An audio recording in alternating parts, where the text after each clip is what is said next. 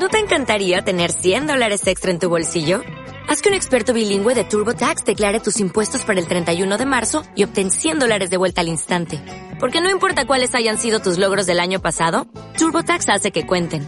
Obtén 100 dólares de vuelta y tus impuestos con 100% de precisión. Solo con Intuit TurboTax. Debes declarar para el 31 de marzo. Crédito solo aplicable al costo de la presentación federal con TurboTax Full Service. Oferta sujeta a cambios o cancelación en cualquier momento. En el deporte el objetivo es ganar, pero eso no siempre es lo más importante. Rendir al máximo nivel requiere un sacrificio tan elevado que la mayoría de los atletas tienden a ser egoístas por aquello de llevarse la victoria, pero hay ocasiones en las que prevalece un lado más humano, un gesto en el que el triunfo personal queda relegado para ayudar a un rival en desgracia. Hoy compartiremos con ustedes algunos de los momentos elegidos como los mayores gestos de deportividad de la historia. La leyenda del atleta estadounidense Jesse Owens no hubiera sido completa sin la ayuda de uno de sus principales rivales en las Olimpiadas de Berlín de 1936.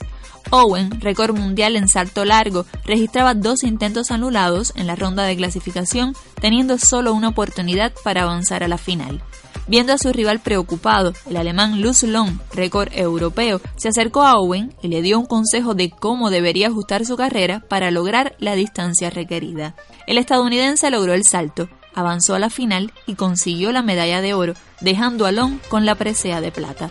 Tú puedes fundir todas las medallas y trofeos que tengo, dijo Owen tiempo después, y eso no tendría el mismo valor que los 24 quilates de amistad que sentí en ese momento por Luz Long. La neolandesa Hamlin y la estadounidense de Agostino chocaron cuando todavía faltaban dos kilómetros de la prueba de 5.000 metros en las pasadas Olimpiadas de Río de Janeiro. De Agostino se levantó y trató de ayudar a Hamlin antes de caer al suelo por una lesión que sufrió en su pierna por el impacto de la caída. Fue el turno para Hamlin de tender una mano a su rival, a la que ayudó a ponerse de pie y con la que corrió buena parte de la distancia antes de fundirse en un abrazo en la meta. El gesto hizo que los organizadores decidieran clasificarlas a la final, pero De Agostino no pudo participar al haberse desgarrado el ligamento cruzado anterior.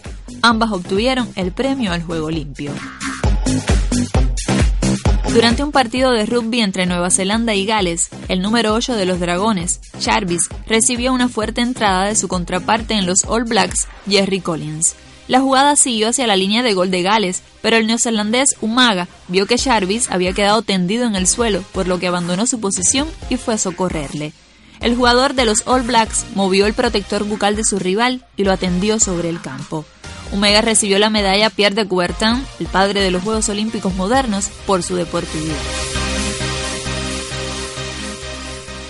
En la semifinal de los 400 metros planos de las Olimpiadas de Barcelona 1992 se produjo una imagen que desde entonces ha quedado enmarcada dentro del espíritu olímpico. Fue la del británico Derek Redmond. El corredor se encontraba entre los favoritos para pelear por las medallas cuando sufrió un desgarro en plena competencia. Redmond se repuso y siguió su carrera cojeando con evidentes muestras de dolor, agonía que su papá Jim no pudo soportar, por lo que saltó de la grada, esquivó a los guardias de seguridad y ayudó a su hijo a terminar la carrera. El gesto fue ovacionado por los espectadores en el Estadio Olímpico, a quienes poco les importó que Redmond fuera descalificado de la prueba. La carrera del italiano Paolo Di Canio ha estado marcada por muchas controversias, pero también por un gesto que lo hizo merecedor del premio al juego limpio de la FIFA. En un partido de la Liga Premier en 2001, el portero del Everton, Paul Gerard, salió de su área a cortar un balón, pero en el intento quedó lesionado sobre el terreno de juego. Dicanio, quien por entonces era figura del West Ham, recibió el balón completamente solo frente al arco, pero en lugar de mandar el balón al fondo de la red, agarró la pelota con las manos para delirio de los aficionados locales en el estadio Godison Park. Estas historias nos invitan a mirar el deporte también desde la humildad. Yo soy Lexia Álvarez Santana y los invito a regresar la próxima semana para compartir otras curiosidades deportivas.